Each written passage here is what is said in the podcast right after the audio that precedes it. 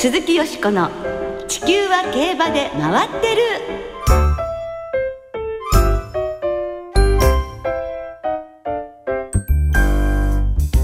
皆様こんばんは鈴木よしこです。お元気でいらっしゃいますか？地球は競馬で回ってる。この番組では週末の重賞レースの展望や競馬界のさまざまな情報をたっぷりお届けしてまいります。よろしくお付き合いください。今日ご一緒してくださるのは小塚あゆまアナウンサーです。よろしくお願いします。今年も独り身で終わりそうな小遣いでございます。なんか僕この番組出るとこういう前振りがね台本に書かれてるんですよね。いやいやいやいやあと11日ありますから。あ粘りますか？丸あがきしますか？もちろんですよ。今年のうちに独り身脱却有馬記念当日かもしれないし。ねえ。クリスマスかもしれないし。クリスマス。えー、何か素晴らしい巡り合いがあるかもしれませんもんね。なさそう。だ な期待してます。今年も JRA の競馬競馬もね残すところ23日月曜日の祝日を含む週末の3日連続開催のみとなりました。うーん早い。ですね。年々早く感じますねこそうういうの小塚さんの若さでそんなに早かった私になったらもっと早いっていうことをですね。え想像していただきたいと思います。はい、想像に留めたいと思います。まあでもね、今年は最終週は3日間、はい。競馬の開催がありますんでね、え今年今一つっていう方もぜひここでうん。取り戻したいですね。そうですね、はい。そして2013年の JRA のリーディング争いも大詰めですね。はい、えー、ジョッキーは先週までで1位が福永騎手129勝、はい。2位が川田騎手117勝、3位浜中騎手115勝、えー、以下内田騎手、戸崎騎手と続いています。まあ100勝以上のジョッキーが多くてびっくりしちゃう。今年なんですけれど、はい。福永騎手が12勝差をつけてうん。頭一つ抜け出していますね、うん、ですからもうほぼ確定と言ってもいいんじゃないかと思いますが、はい。福永騎手は2011年に JRA のリーディングトップに立っているんですがこの時は地方競馬の勝ち星を合わせると岩田騎手の方が上とそうでした、そうでしたいうこ。とだったんですよね、今年からは地方競馬の勝利数はカウントされません、うんもう運を言わせぬ独走ですねはい。一方トレーナー調教師さんの方はですね1位が住井調教師で56勝、はい。2位の藤原秀明調教師が53勝。こちらはリーディング争い2人に絞られてきました、接戦ですね。一騎打ちです1位と2位の差が3勝ですもんね、はい。今週住井調教師は11頭11頭も、ねえ。はい。藤原秀明調教師は7頭7頭管理馬を出走させる予定ということでございますので最終日まで目が離せません、はい。注目ですね、えで藤原厩舎といえば AC フラッシュが有馬記念を回避ということになりまして、えこちらはね残念ですね。残念です本ただ守護馬としての大仕事が待っていますのでね、はい。3区にまた期待したいと思います鈴木よしこの地球は競馬で回ってる。この番組は JRA 日本中央競馬会の提供でお送りします。鈴木よしこの地球は競馬で回ってる。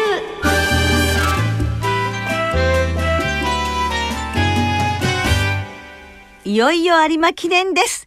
ナイス土屋信之さんインタうわーよっよっ。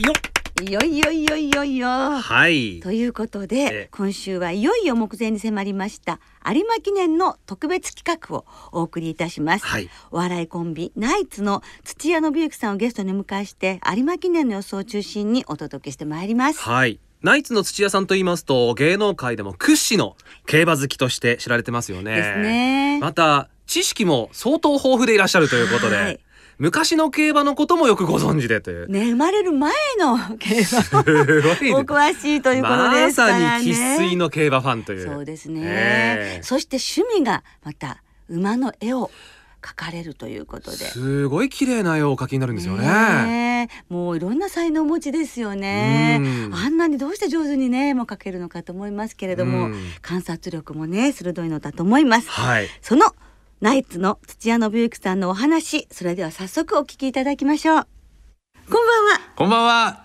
ようこそお越しくださいました。どうも。あのね、はい。この年末のお忙しい中いえにいえとんでもないです。お越しいただきまして。あのよしこさんと ラジオで、えー、向かい合っておしゃべりできるなんて本当夢のようでございます。いやとんでもない、はこちらこそ嬉しゅうございます。す。本当に。もちち屋さんがね、はい競馬ファンでいらっしゃるということは、えしかも大のファンでいらっしゃるということはあ。多くの皆さんがねご存知のとこいやろないのやいやそんでなもうだといいんですけれどももう本当に好きで、ね。大好きなんです。競馬がもう昔から、ええ。はいい。くつぐらいから？もうあの高校生からダビスタをやってましてその時から見てましたね、ずっと、ええはいその時からもうはい。あのよしこさんの説も見てました どうもありがとうございま す。なんか照れてしまいますけど、はい。今週はいよいよね一年の総決算、そうですね。有馬記念ということで、楽しみです。はい。特に今年はなんだか早かったような気がするんですけど、ああそうですね、まあ、凱旋門賞もありましたしね、ね。盛り上がりましたもんね。そうですね。今年はどんなシーンが土屋さんは印象深く残っていますか？今年はですねあのー仲間とこう久しぶりにあのーペーパーオーナーゲームっていうんでしょうかね、ええ。ちょっとまああのデビュー前の馬たちをこう追いかけるっていうのをちょっと久々にやりまして、ええ。学生の時とかやってたんですけど、ええ。それ久しぶりにやってあのー結構クラシックが面白かったですね。やっぱり中でもやっぱり絆が取ったダービーがすごい印象的でしたね。えお持ちだったんですか？これが僕ね、あのファレノプシスの大ファンで、桜花賞ファレノプシスが勝った時にも学生時代ペーパーオーナーゲームやってたんですよ。ええ。でファレノプシスを持ってたので、ええ。その弟がこうディープサンクですごい注目されてて、はい。あの取ろうと思ったんですけど。思った 思ったんですけど。絆という名前がですねええもうちょっとあまりにもすごすぎて、あの恐れ多くてですね 手が出せなかったんですよ。絆っていうのがもうなんかこうね日本の思いを全部背負ってるような気がして、はい僕がペーパーオーナー指名するにはもう恐れ多いなと思ってね2位指名しちゃったんですよ。そしたらね、ええ。あの抽選で取られちゃった。いやー悔しい。悔しいんですけどね。でもやっぱりあの絆のダービーの時はそのやっぱええ。ファレノプシスの記憶も蘇ってきてですね本当に感動しました。やっぱファレノプシスもチューリップ賞で負けた後武豊ジョッキーの好騎乗でこの桜花賞馬に導かれたんですよ、ええ。そのファレノプシスの年の離れた弟がちょっとこうスランプに陥っていた武さんをこう救うようなですねこの走りをダービーで見せたというのが感動しました。ね。うん。もっとね語っていただきたいということですが、あの有馬記念も。有馬記念ですよね。どういうふうに今持ってらっしゃいますか？あやっぱりですねオルフェーブルの引退レースと、ええ。ゴールドシップの復活レース、はい。これ両方見れたら最高だなと思ってるんですけええど、そうですね。はいファンとしてはですね、ええやっぱこう予想というのはやっぱはい。りこう、僕はもういつもふ振り振りかぶっていきたいんで。あのちょっと穴馬をええ。探してるんですよ。そうで有馬記念は、うん。あのえっと思うようなね、うん。あっと驚くっていうようなことも起こるレースですからね。大優作のこともありますし今年は、はい。あのまたね大穴を開ける馬がいるんじゃないかなと思って、じゃあまずはその、はい。オルフェーブルとゴールドシップの対決を見たいけれども、そうですねっていうことでしょ。う。うん本命に今迷ってるのがええ。デスペラードあたりをですねええあ狙ってるんですよ、なぜデスペラードですか？これはですね、はい。やっぱ今年のちょっと冬の中山があの非常に馬場がですねええ。こう柔らかくて力がいるっていうのを聞,、え。えきまして、はい。でまあもちろんこうオルフェーブルゴールドシップもそういう馬場は得意なんですけれども、あのやっぱ一番わかりやすいのはあの最新の中山で勝利を挙げているっていう実績ですね。でなんかね横山ジョッキーもなんかステイヤーズステークスあった後有馬ぜひ使ってほしいっておっしゃったということそうなんですよ。でオーナーにこれから頼みます とただね。言ってたんでこれはちょっとねあのチャンスがあるんじゃないかなと思って。はい。うん今出てほしいなこれで行きたいなって言ったらいけたわけですからねしかもはい人気があまりないですから横山としても思い切ったレースがねなるほど。できますもんね、うん。ちょっとね楽しみなんですよ、そうですよ。ここはこれが頭にきたらいや大きいですね。大きいですね。あの他にデスペラード以外にはい。注目しているのは何ですか、これはもっと穴馬になりますけど、はい。ティーエムイナズマですね。あーそうエイシンフラッシュが残念なことにね回避で引退レースでね、はい。予定してたのに回避になっちゃって。繰り上がりで繰り上がりでしかもミルコまで回ってきたという、はい。まあこれは強運の持ち主ですし僕 ティーエムイナズマはええ。2歳の時にマイルの重賞を勝ってるんですけど、はい。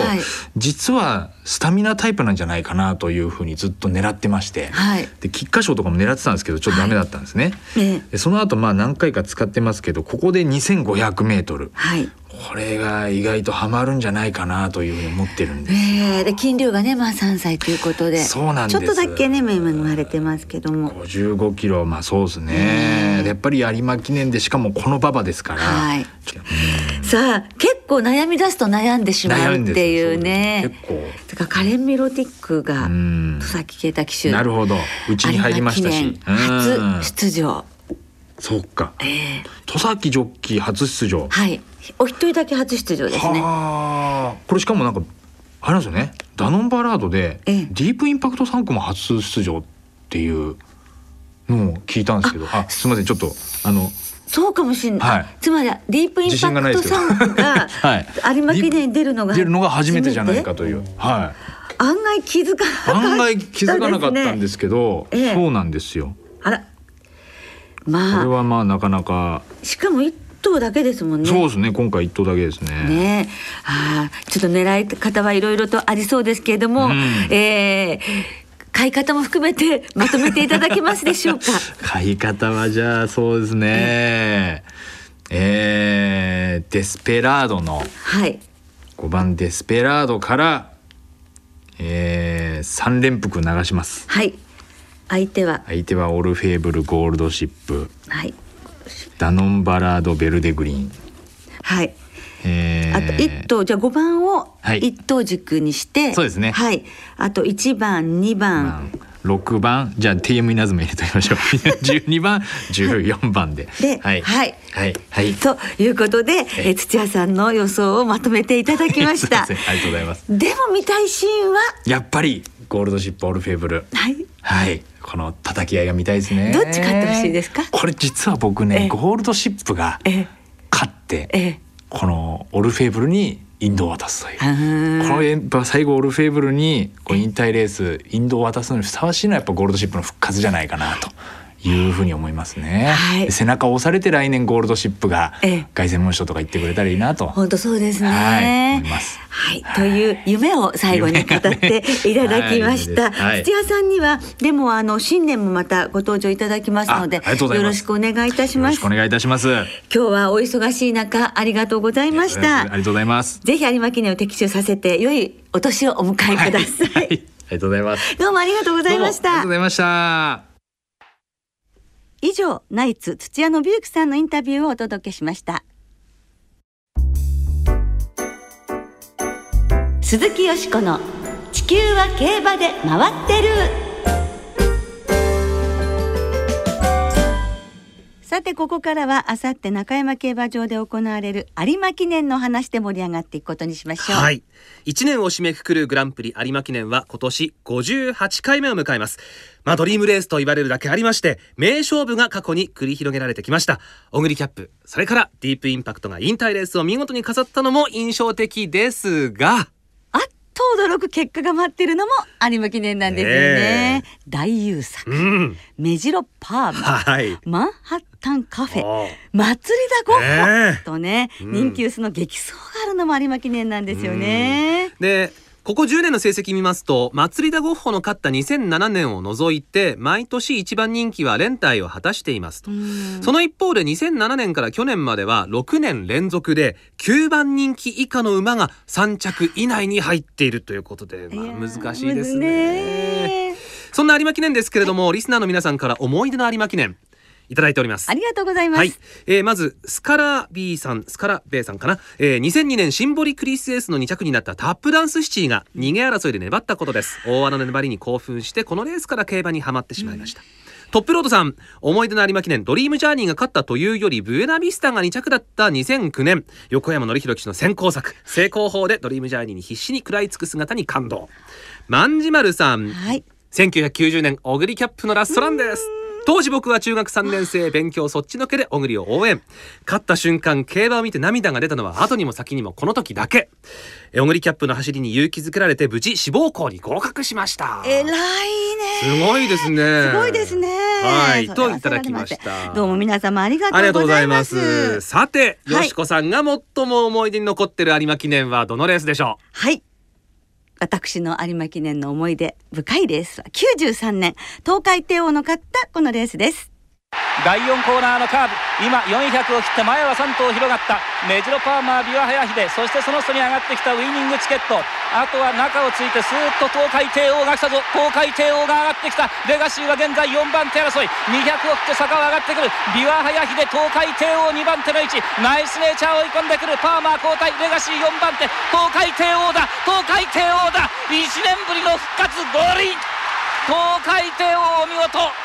そしてビワハヤヒデ2着。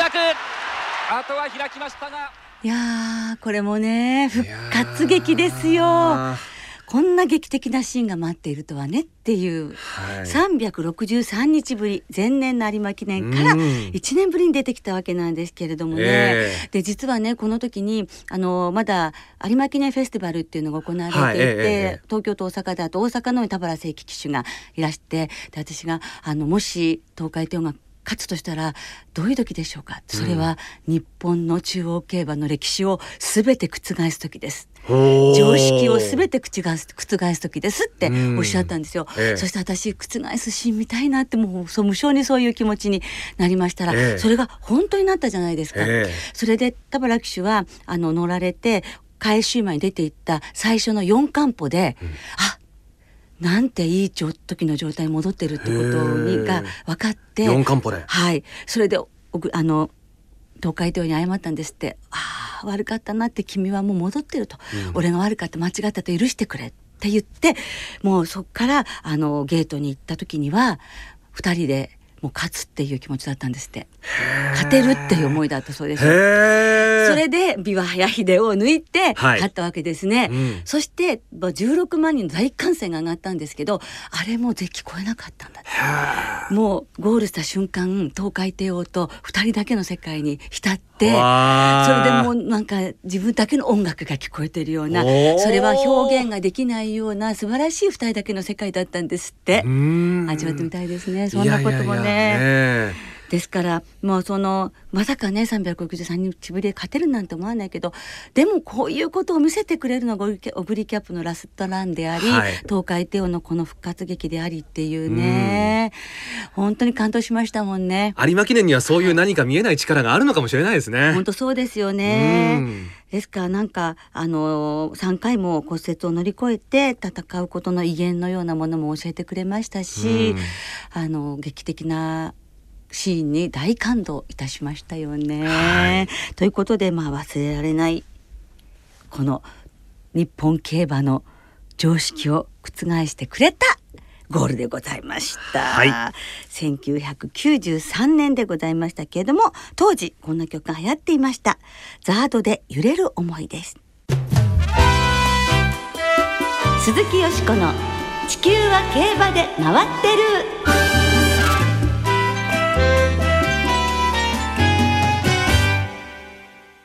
ここからは日曜日に行われる第58回有馬記念を展望していきます、はい。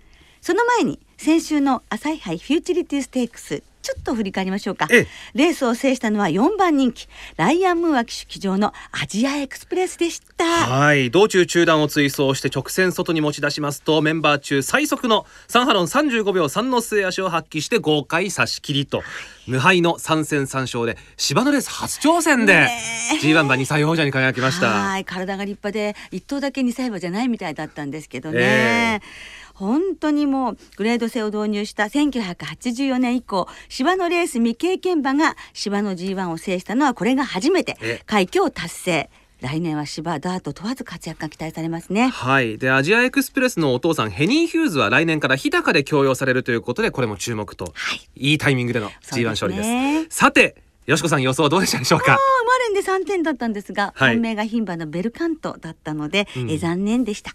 今週こそ頑張ります。はい今週は有馬記念です。そうです。有馬はい記念です、闘病を飾る芝2500メートルの G1 です。ラストランとなります。ダービーはオルフェーブル。巻き返しを狙うゴールドシップなど16頭が出走します。はい、レーシンフラッシュがね出られなくなったのは残念ですけれども、はでも本当に迷っちゃうメンバーですよね。本当ですよで、えー、20日金曜日正午時点で中山の、ええ。えー状況なんですが、はい。天気は曇りで芝がやや重れダートが不良です。ちょっとね、えー水曜木曜と雨がありましたんで。そうですね。はい、でただ週末は、はい。雨の予報はないということで、はい。えーまあどのぐらい乾いてくるかなというところですが。でも雨降らないでくれるってだけでもねありがたいですよね、えー。さて、はい。よしこさん有馬記念はどんな見解でございますでしょうか？やっぱりね夢のレースですからね、はい。どんなシーンが見たいかっていうのを土屋さんじゃないですけれども描くと、ええ。私もやっぱりオルフェーブルとうん。ゴールドシップの一騎打ちっていうのをやはり見たいですね。私の場合は逆でオルフェーブルが、えー勝って、はい。2着のゴールドシップにバトンを渡すバトンを渡す。これからの競馬界は気に任したよなるほど。もうねあれどうしちゃったんだろう？心の問題なんかね？本当に克服しなきゃダメだよって。言ってバトンを渡してほしいわけなんですよ。先輩から後輩への勝つですね。そうですそうです。でなんとこの日、はい。あの有馬記念当日楽天イーグルスの田中将大投手がプレゼンター、はいええ。ということでねあれですよあゴールデンイーグルスですね。そう。あれ？東北楽天ゴールデンイーグルス。ゴールデンイーグルスということですので、はい。やっぱりゴールデンでしょう。あオルフェーブルは近在屈指、ええ。そしてゴールドシップはもうそのままゴールドですからね、ええこれで決まるんじゃないでしょうか。でも気になる馬を挙げるというと、はい。ええ1番のダノンバラード2番のベルデグリーン。そして15番中山ナイト中山ナイトはい、まあ、中山ね得意な馬たちもちょっと応援したいと思っていますが、はい。小塚さんはどうでしょうか？まあやっぱりオルフェーブルにはね最後飾ってほしいなという気持ちもありつつ、はい。馬券はね面白いのはトゥザグローリーじゃないかなと。ねえ。一昨年とその前と3着で、去年はね崩れましたけれども、でもこの時期そう。で有馬記念のコースも得意で時期も得意でしかも今回ルメール騎手が乗るということでこれ楽しみに馬券を買いたいなとはい。思っております、さあどんな有馬記念どんな夢を希望を勇気を届けてくれるのでしょうか？有馬記念を的中させて2013年締めくくりましょう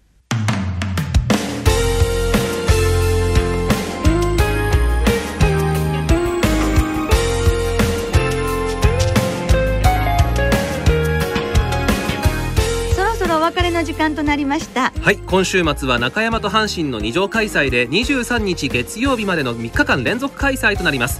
土曜日は阪神でクラシックを目指す2歳馬が集まりました。ラジオ日経杯2歳ステークス。中山では中山大障害。そして月曜日には阪神で芝 1400m の阪神カップが行われます。土曜日は中山阪神ともにフリーパスの日先着順でオリジナルフリースブランケットのプレゼントもあります。そして土曜日曜中山競馬場には平成8年の有馬記念を勝ちました桜ローレルがお昼休みパドックに登場します。はいこのパドック進行役を私務めさせていただきます、はい。皆さん桜ローレルにも会いに来てくださいね。ご注目ください。さらにオルフェーブルは有馬記念当日の16時40分頃から引退式を行いええ。そして AC フラッシュは有馬記念の翌日のお昼休みに関係者の方によるメモリアルトークショーが行われます。はい。そして有馬記念の表彰式プレゼンターは先ほどもね、えー、吉川さん触れられてましたが、はい。楽天ゴールデンイーグルス田中将大投手ですから表彰式も注目です。そうですね。では週末の競馬を存分にお楽しみください。お相手は鈴木よしこと。小塚ゆめでした。来週も通常通りに放送いたします。そして来年も番組は続きますよ。やったー。それでは楽しい週末をお過ごしください。素晴らしい有馬記念を鈴木よしこの地球は競馬で回ってる。この番組は JRA 日本中央競馬会の提供でお送りしました。